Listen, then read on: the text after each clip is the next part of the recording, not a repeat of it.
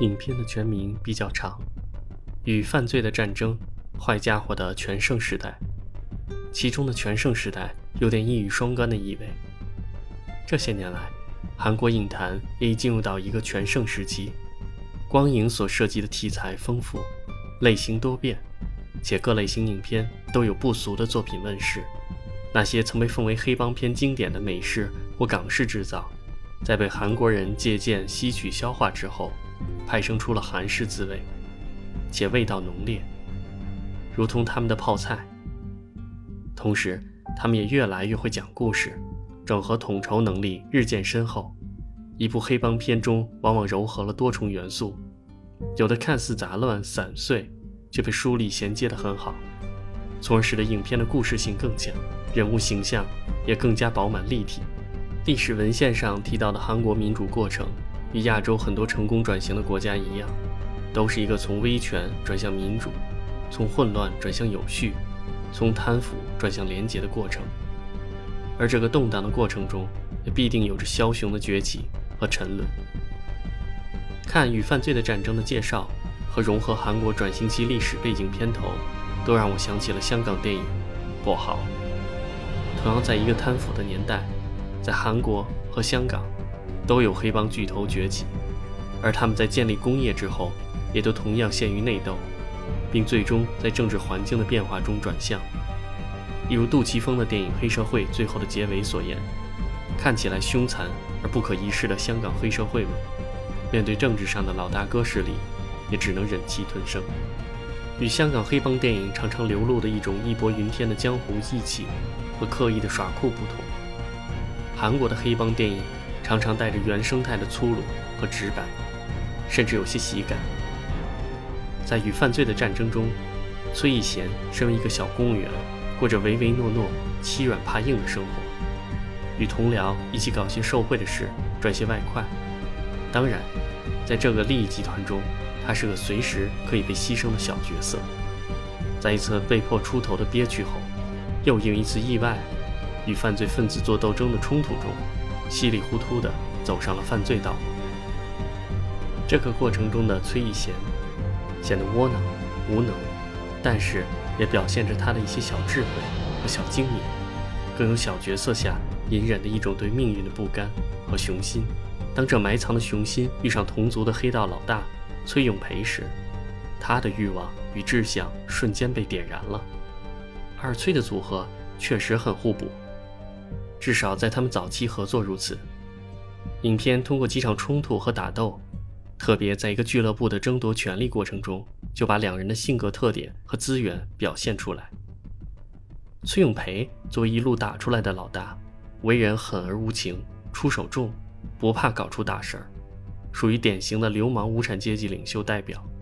但是只知道打打杀杀，始终只能处于黑帮的初级阶段。我们都知道。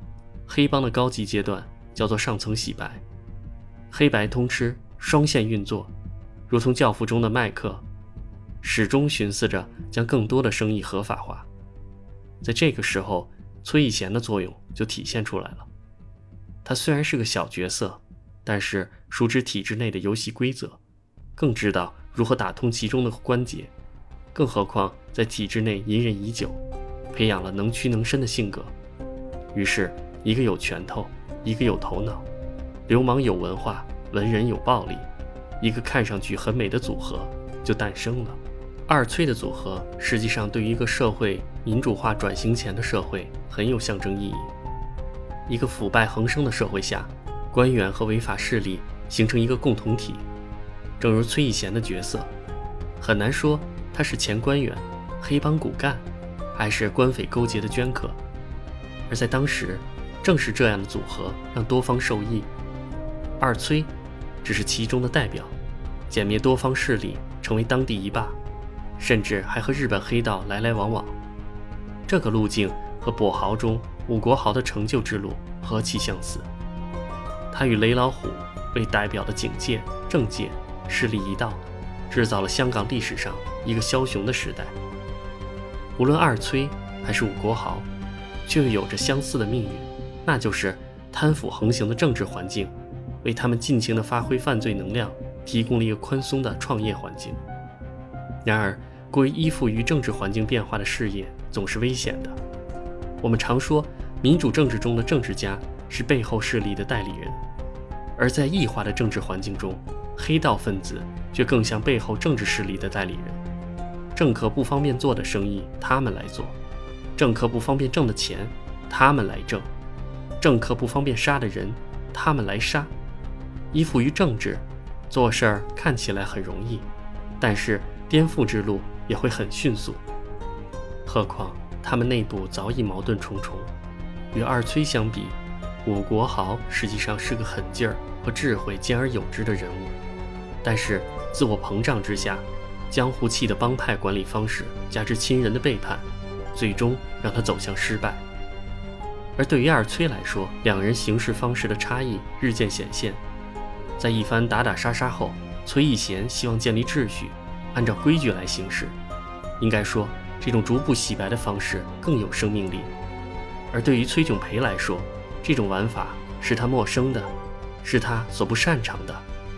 看着曾经只是个他下面合伙人角色的家伙，渐渐以有能量的姿态，在帮派自成体系，开始站在他头上时，崔永培的反应是激烈的。于是羽翼尚未丰满的崔义贤惨遭打击，只能与昔日仇敌合作，以讨口饭吃。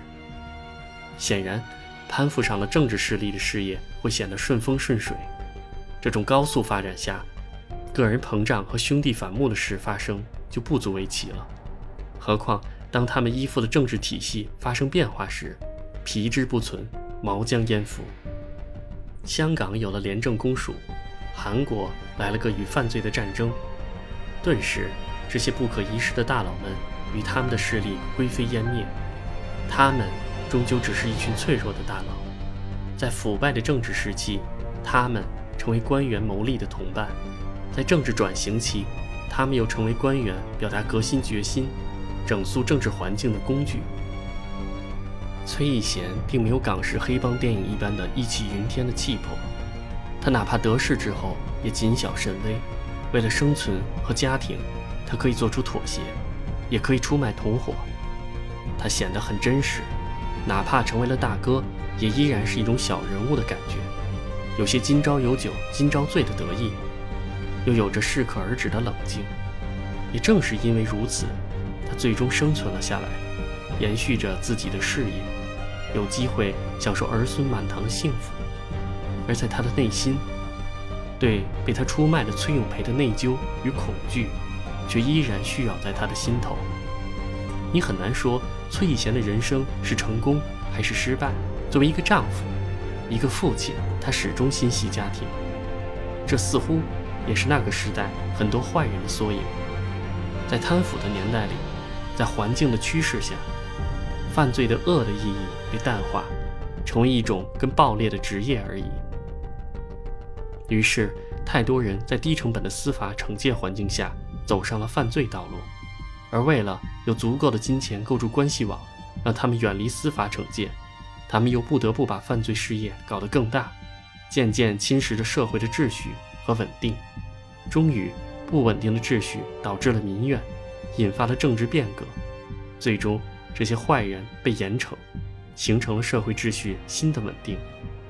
而坏人们，或者在这个过程中毁灭，或者如崔义贤一般，隐忍的生活，留下一个个被后人不断传奇化的大佬人生。